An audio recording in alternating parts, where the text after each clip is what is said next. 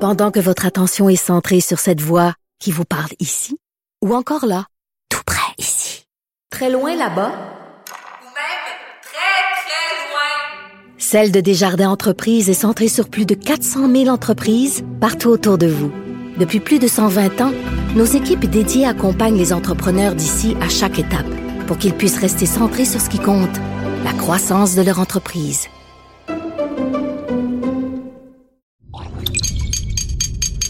Radio. Salut, c'est Charles Tran avec l'équipe dans 5 minutes. On s'intéresse aux sciences, à l'histoire et à l'actualité.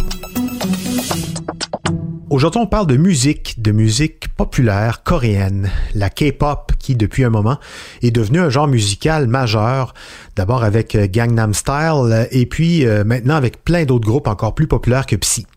Des boys bands, des girls bands qui enchaînent euh, les hits au rythme de chorégraphies très précises, les musiciens de la K-pop sont devenus des stars planétaires. Pensez à BTS et son hit Dynamite. On estime que c'est une industrie qui pèse plus de 5 milliards de dollars. C'est énorme. La Corée du Sud est devenue une usine à stars et c'est une de ses stratégies de soft power pour s'imposer sur le marché mondial. Mais derrière les sourires se cache une réalité pas mal plus sombre. Comment sont fabriqués les futurs stars de la K-pop et surtout à quel prix?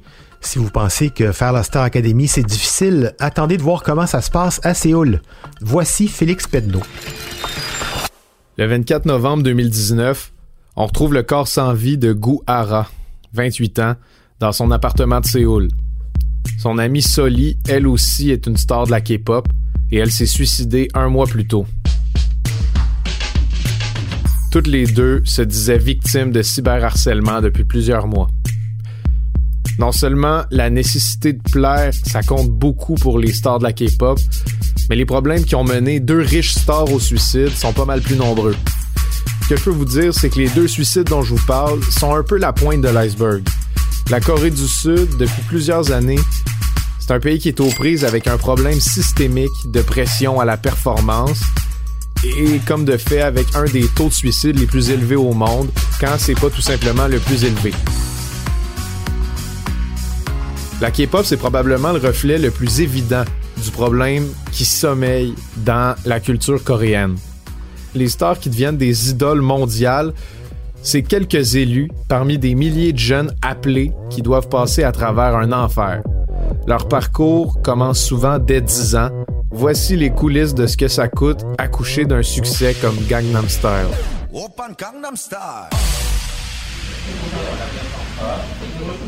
L'industrie de la K-pop est composée d'immenses maisons de disques. Certaines ont même des capitalisations boursières de plusieurs milliards de dollars. Leur succès ne tombe pas du ciel et elles le savent. Elles se sont même assurées de leur succès en préparant leurs poulains dès le berceau. Par exemple, chaque année, la maison de disques SM Entertainment passe environ 500 000 jeunes Coréens et jeunes Coréennes entre 10 et 14 ans en audition.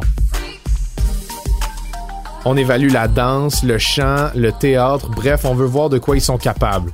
Souvent, les jeunes sont déjà entraînés plusieurs années avant l'audition pour avoir plus de chances de percer.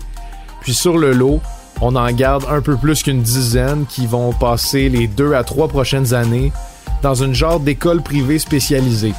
C'est pas encore des stars, mais on va tout faire pour qu'elles deviennent. Donc un peu comme à Poudlard, mais pour le spectacle, ils vont apprendre tout ce qu'il y a à savoir pour en devenir une. On leur permet seulement de revoir leurs parents une fois aux trois mois à peu près. Ils doivent être les meilleurs en tout. Le chant, la danse, la musique. On leur apprend même à marcher d'une façon distinguée, à gérer leurs émotions en public aussi. À la fin du séjour, on va même leur trouver un look, une identité de marque pour qu'ils puissent se démarquer sur la scène du K-pop. Pendant leur apprentissage, évidemment, beaucoup de jeunes vont être soumis à énormément de stress, à des crises de panique. Évidemment, ils n'ont pas de contact avec beaucoup de gens de l'extérieur parce qu'on veut qu'ils se concentrent sur leur entraînement. On leur confisque leur téléphone cellulaire pour s'assurer qu'ils se concentrent d'ailleurs. Souvent, même lorsqu'une star a commencé une carrière de K-pop, sa maison de disques va lui refuser d'avoir une relation amoureuse. En 2018, par exemple, le label Cube Entertainment a licencié deux stars de K-pop qui étaient tombés en amour l'une envers l'autre. C'est jusque là que les maisons de disques sont prêtes à aller. Elles gèrent scrupuleusement l'image de chaque star de K-pop. On surveille même leur alimentation, leur poids. On leur interdit l'alcool aussi. Si on surprend une star avec de la drogue, ah ben là, c'est la fin. On estime que les maisons de disques dépensent en moyenne 100 000 par an pour former des stars de K-pop. Selon The Wall Street Journal, former une idole coréenne de A à Z coûte environ 3 millions de dollars américains à un label. Ça, c'est des statistiques de 2012, donc ce serait pas étonnant que le prix ait augmenté faramineusement depuis l'époque. Puis parmi les quelques dizaines de jeunes qui passent les auditions d'une maison de disques à chaque année, il y en a peut-être sur le lot 6 ou 7 qui percent vraiment puis qui vont avoir une carrière. Soit parce qu'on leur offre la chance d'enregistrer un premier single puis qu'ils vont pouvoir le présenter dans des émissions de variété, ou soit parce qu'on les fait directement rejoindre un groupe de K-pop qui est déjà populaire. Les autres qui sont pas retenus sont tout simplement rejetés. Et ils ont souvent très peu d'outils à leur disposition pour la suite des choses parce qu'ils n'ont pas eu une éducation secondaire régulière. Alors les maisons de disques se débarrassent d'eux après qu'ils aient enduré toute la même pression que ceux qui ont réussi.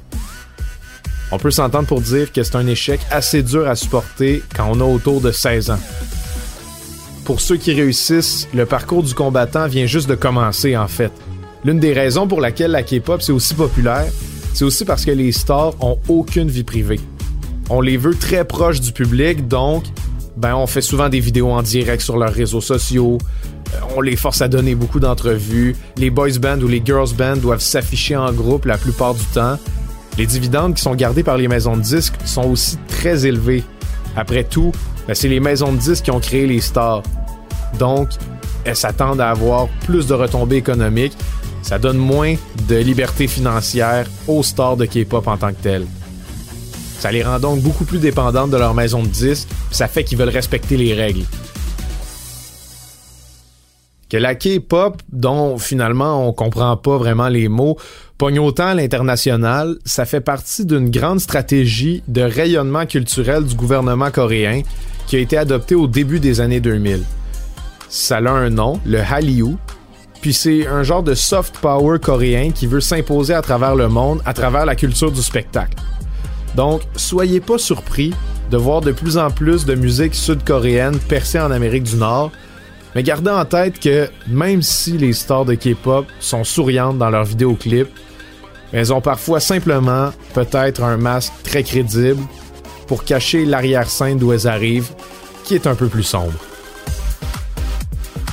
Ouais, quand j'entends ça, je pense aux athlètes russes ou chinois qui sont repérés à même le berceau, ou presque, et qui sont conditionnés de manière obsessive pour devenir des, champions, peu importe ce qu'ils font, hein, les échecs, le saut à la perche ou en l'occurrence ici, la musique pop.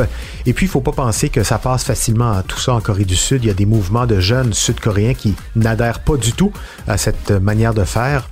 Sur les réseaux sociaux, ces jeunes stars sont souvent pris à partie, moqués, ridiculisés, harcelés même, ce qui provoque, ben oui, des dépressions et même parfois des suicides dans cette étrange industrie du vedettariat. Et eh boy, merci Félix Pedneau, c'était en 5 minutes.